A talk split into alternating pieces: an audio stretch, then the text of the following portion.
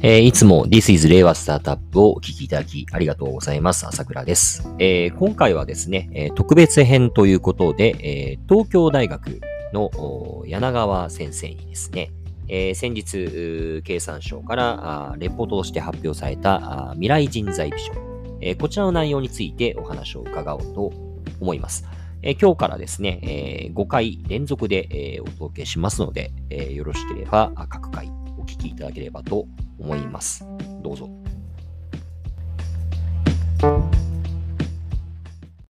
はい、えーということでですね、えー今日はあーまたゲストをお招きしております。えー実はこれ僕の大学時代のですね、ゼミの恩師でもある、えー東京大学の柳川先生にお越しいただいております。えー先生、今日はどうぞよろしくお願いします。はい、よろしくお願いします。はい。今日はあの柳川先生はですね、あの東京大学経済学部でまあ教鞭取ってらして、私も学生時代、そちらでまあ授業を受けたりだとか、あるいはゼミに聴講させていただいたり、えーしていたあそういう関係、間柄なんですけれども、まあ、最近あのいろんなあまあ政府の委員会等々にもご出席なさっていて、えーご参加なさっていて、特にあの最近話題になったのがあ未来人材ビジョン。これは経産省のお取りまとめているレポートということになるんですよね。そうですね、経産省の中に作られた研究会の、まあ、中間報告的なものなんですかね、うんえっと、レポートを出したということですね。なるほど。ちょっとこちらがあの非常に話題になっていたんですけれども、まあ、あのこちらのお話を中心に、えー今日はお話を伺おうと考えています。でよろしければ、あの先生、あのもちろん多くの方、あ柳川先生のことはよくご存知なんじゃないかというふうには思うんですけれども、よろしければ改めてご自身のバックグラウンドとお話しいただけないでしょうか。そうですね、まあ、バックグラウンドというか、経歴がちょっと変わっているので、話し出すと多分1時間は優に喋れる感じなんですけど。ね。手短に。まあ、あの、いずれにしても朝倉さんとは先ほどご紹介いただいたように、私のゼミに聴講してくださって2年間、ほぼ、多分、全出席だったんだと思うんですよね。聴講にもかかわらず全出席していただいて、非常に熱心に活動していただいて、あの、こうやって今日お話できるのはとてもありがたく思っている次第です。ありがとうございます。で、まあ、今も東京大学で教えてるんですけど、それまでの経歴がちょっと普通ではなくって、うんえーっと、まあ、中学までは、えー義務教育で、えー学校に普通に行ってたんですけれど、中学卒業の後、えー父親がブラジル勤務になったので、えっと、それにくっついていって、でいわゆる日本人学校って高校はないので、で現地の学校もポルトガル語で全然できなかったので、あの、まあ、向こうで独学っていうことで、えっと、日本の問題集やら参考書やらを全部船便で、えーブラジルに送って、えー勉強してた。勉強してたっていうと聞こえがいいんですけど、実態は、あの、リオのビーチで大体寝転んでたっていうのが僕のあそうなんですか。高ね。校生活で高校に普通行ってなきゃいけない、うん。えー時代の生活で、ええ。それでブラジルに結局4年半いたのかな。だから1年半ぐらい、えー高校卒業、普通の人が高校卒業する時よりも遅れて、日本に戻ってきて、えっ、と、大研っていう、今、ちょっと名前変わってるんですけど、大学入学入学資格検定試験を受けて、まあ、高卒大学入学の資格を取って、で、今度父親がシンガポール勤務になったので、ええこれもまたくっついていって、シンガポールに行って、えー慶応の通信教育課程に入るということで、えっ、と、今でもそうなんですけど、慶応の通信って、入るの優しくって出るのが難しいっていう感じになって。あそうなんですね。そうなんですよ。だから、いわゆる入試はないんですけど、はいわかり、なかなかあの卒業はさせないっていう形で、まあ、僕はある意味で大学教育の、ちょっと後でもし時間があったらお話しようと思いますけど、大学教育の一つの理想形なんじゃないかって気はしてるんですけどね。あのはい卒業が大変っていう。うんで、それでシンガポールに、えっと、いろいろテキストとか送ってもらって、で、これも、まあ、あの、先生もいないので、ほぼ独学っていうことで、うん。で、シンガポールはブラジルみたいないいビーチはなかったんですけど、えーマンションにプールとテニスコートがあったので、大体、あの、プールに寝転んで、はい。えー勉強をしてるふりをするという、大学生感じで。で、なので、えっと、そその後は、えっと、僕その当時会計士になろうと思ったんですけど。あ、そうなんですね。えー、そうなんですよ。で、会計士になろうと思って会計士の勉強しててるうちに、だんだん経済学が面白くなってきて、うん、それで、えっ、と、まあ、学者になれないかなと思って、えっ、と、東大大学院に進んだということで、大学院は一応ちゃんと試験を受けたので、ええー、そこからはまっとうなルートになるんですけど、うんうん、大学院に入る前に、えっと、伊藤元重先生の授業ですね。ああ、そうですね。まあ、てか他の授業もなんですけど、もぐりで東大で授業を受けてて、それで、うん、あの、だんだん調子に乗って、伊藤先生に質問に行ったんですよね。もぐりなんだけど。えそしたら、君はどこのゼミに入ってるの？って聞かれたので、まあ嘘つくわけにもいかないんで、はい、あのー、いや、ゼミに入ってなくて、実は東大生でもなくて、はい、言ったら、伊藤先生がじゃあ、うちのゼミに来ないって言ってくださったので、えー、あの、朝倉さんはちゃんとした超高生でうちのゼミに来てくれてましたけど、僕は全く東大生でもない、全く潜りで、伊藤元重ゼミに参加という、1年半ぐらいだという感じで、まあ、あのー、だいぶ普通じゃない、えー、経歴で、えー、多分10年近く最終学歴が中学校卒業っていうあった えー、東大の、まあ、今はちゃんと、ちゃんとっていうかですけど、東大で教えてますけど、ええ、まあ、そんな感じの、えっ、ー、と、少し普通じゃない経歴をたどって今に至るという感じですね。ありがとうございます。いや、本当にあの、僕もある種、ちょっと中学卒業した後、まあ一般の高校に進学していないという点で、若干ちょっと近い文脈はあるのかなというふうに。そうですよね。えー、思うんですけども、ちょっとね、東大の先生っていうようなイメージからは、あ結構違うようなバックグラウンドでいらして、あの、ね、たまにけどいますよね、東大の先生でも。それこそ、あの、一番わかりやすいところで言うと、安藤忠雄さんとか。そうですね。安藤さんも体験なんだ、えー、確かそうだと思うんですよね。ですよね。えー、だからまあ、もちろんほとんどの方はものすごく正統派な方々ではいらっしゃるんですけど、あの、うん、たまにあの少し変わった方を迎え入れる土壌があるというのが、東京大学の面白いところなのかなというふうに。そうですね。思ったりしてます。えー、で、あの、そうですよね。僕の確かゼミの時は、マーティン・ウルフだったかな？のグローバリゼーションに関する、うん、なんか英文のテキストが、うん、あの、確か、あの、やりましたね。やりましたよね。ゼミのもの。えー、だと思ってまして。で、一方で授業では確か私、大学2年生、駒場の時にゲーム理論を教えていらして、はい、はい。結構そういう意味で言うと、まあ、幅広くいろんなことをカバーなさってるなというような印象がありました。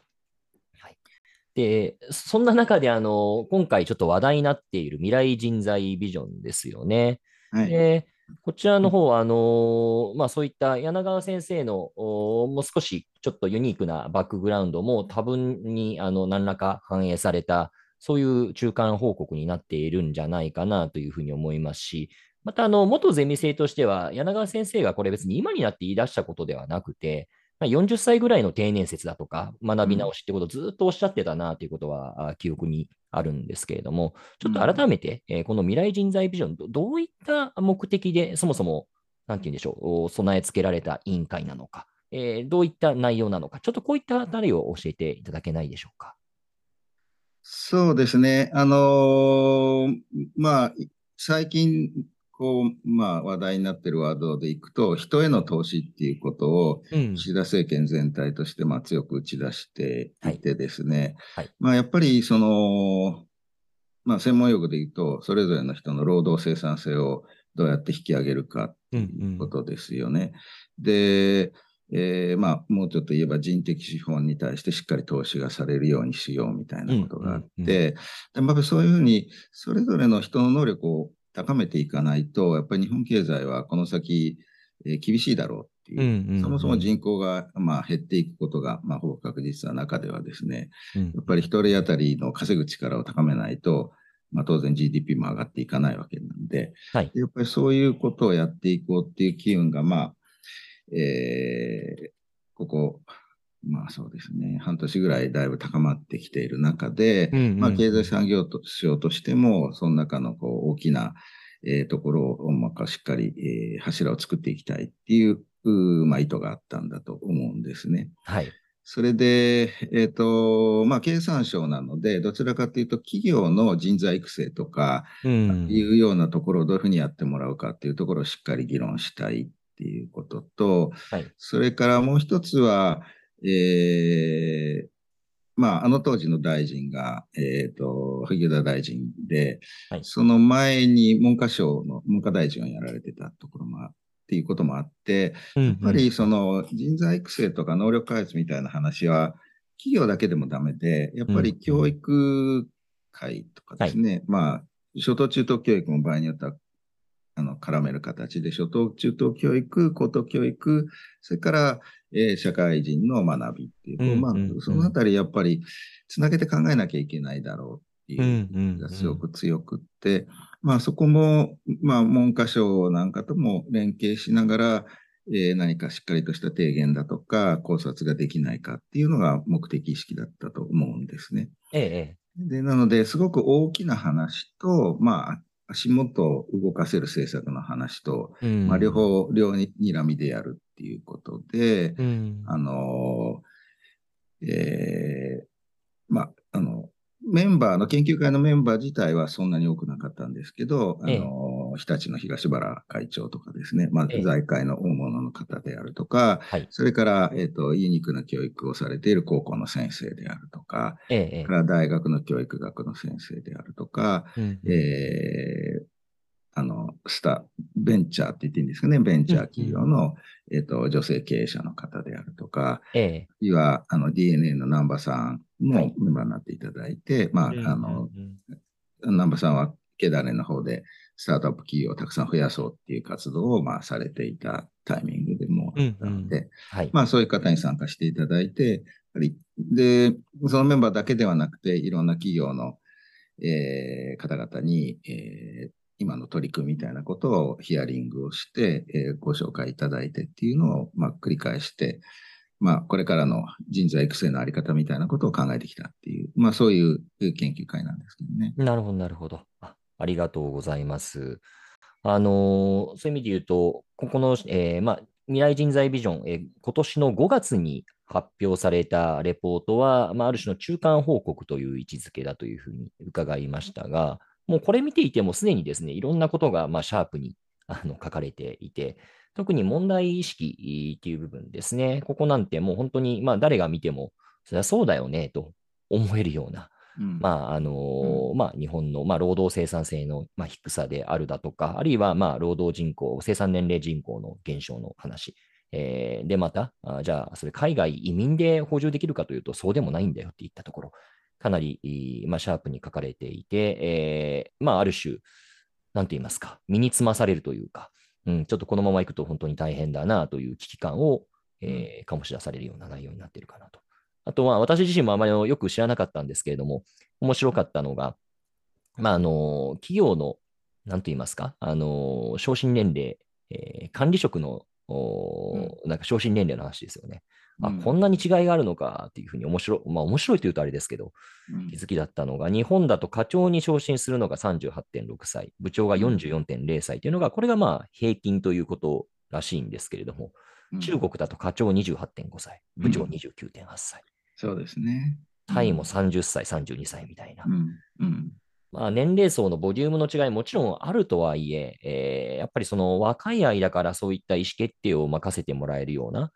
あーまあ、そういった社会と、おまあ、そうじゃない社会っていうところで結構顕著な差が出てるなっていったところが印象には残りました。そうですね。あの、まあ、あの、報告書は、まあ、これ役所の報告書っていろんな中間報告みたいなのが出るので、ええじゃあ最終報告書が出るのか出ないのかもよくわかんない感じではあるんですけど、あ、そうなんですか、あのそういうもんなんですね。ええあの、まあ、出る場合もあるんで、最終報告書って銘打って出る場合もあるんですけどね。ええまあ、少しこう、先に自由度を残しておくみたいな形なんですけど、それで、まあ、おっしゃるように、えっと、報告書のかなりの部分は、現状の課題とか問題点をこう指摘していて、その部分っていうのは、まあ、どちらかというと研究会とかの提言っていうよりは、まあ、研究会も当然の前提としていった部分をしっかりデータで示したっていうことだと思うんですよ。ええ、おそらく今おっしゃったみたいに、多くの人が、なんとなくそうそうじゃなそうなんじゃないかと、うんまあ、こうういう現状だよねと思ってたことを、まあ、しっかりとデータとかで、えー打ち出したので、はい。あやっぱり、あるいは予想していた以上に、こんな状況な、ひどい、ひどいっていうかですね、まあ大変な状況なのかっていうことを、割とこうデータで突きつけたので、えー多くの方々にまあ注目していただけたっていうことなのかなと思ってるんですね。で、その部分は、まあどちらかというと、あの、経産省の若手の方が、すごい優秀な若手の方々がはい。集めて、まあアピール、アピールできるようなものをしっかり作ってくださったっていううんことなんですよね。なんですけど、うんで、だから、まあなんとなくやっぱり日本ってこう、まあ年功序列とは言わないんだけど、ヒエラルキーの階段をゆっくり登っていって、なかなか若手、えーその30代、40代でも大きな意思決定ができないような組織だよねってみんな思ってはいたんだと思うんですけど、ええ、そうやって中国だとかタイだとかっていうと比較をされて出されると、改めてその実態にまあ、愕然とするっていうようなことがまあいっぱいあったっていうことですよね。うん、そうですよね。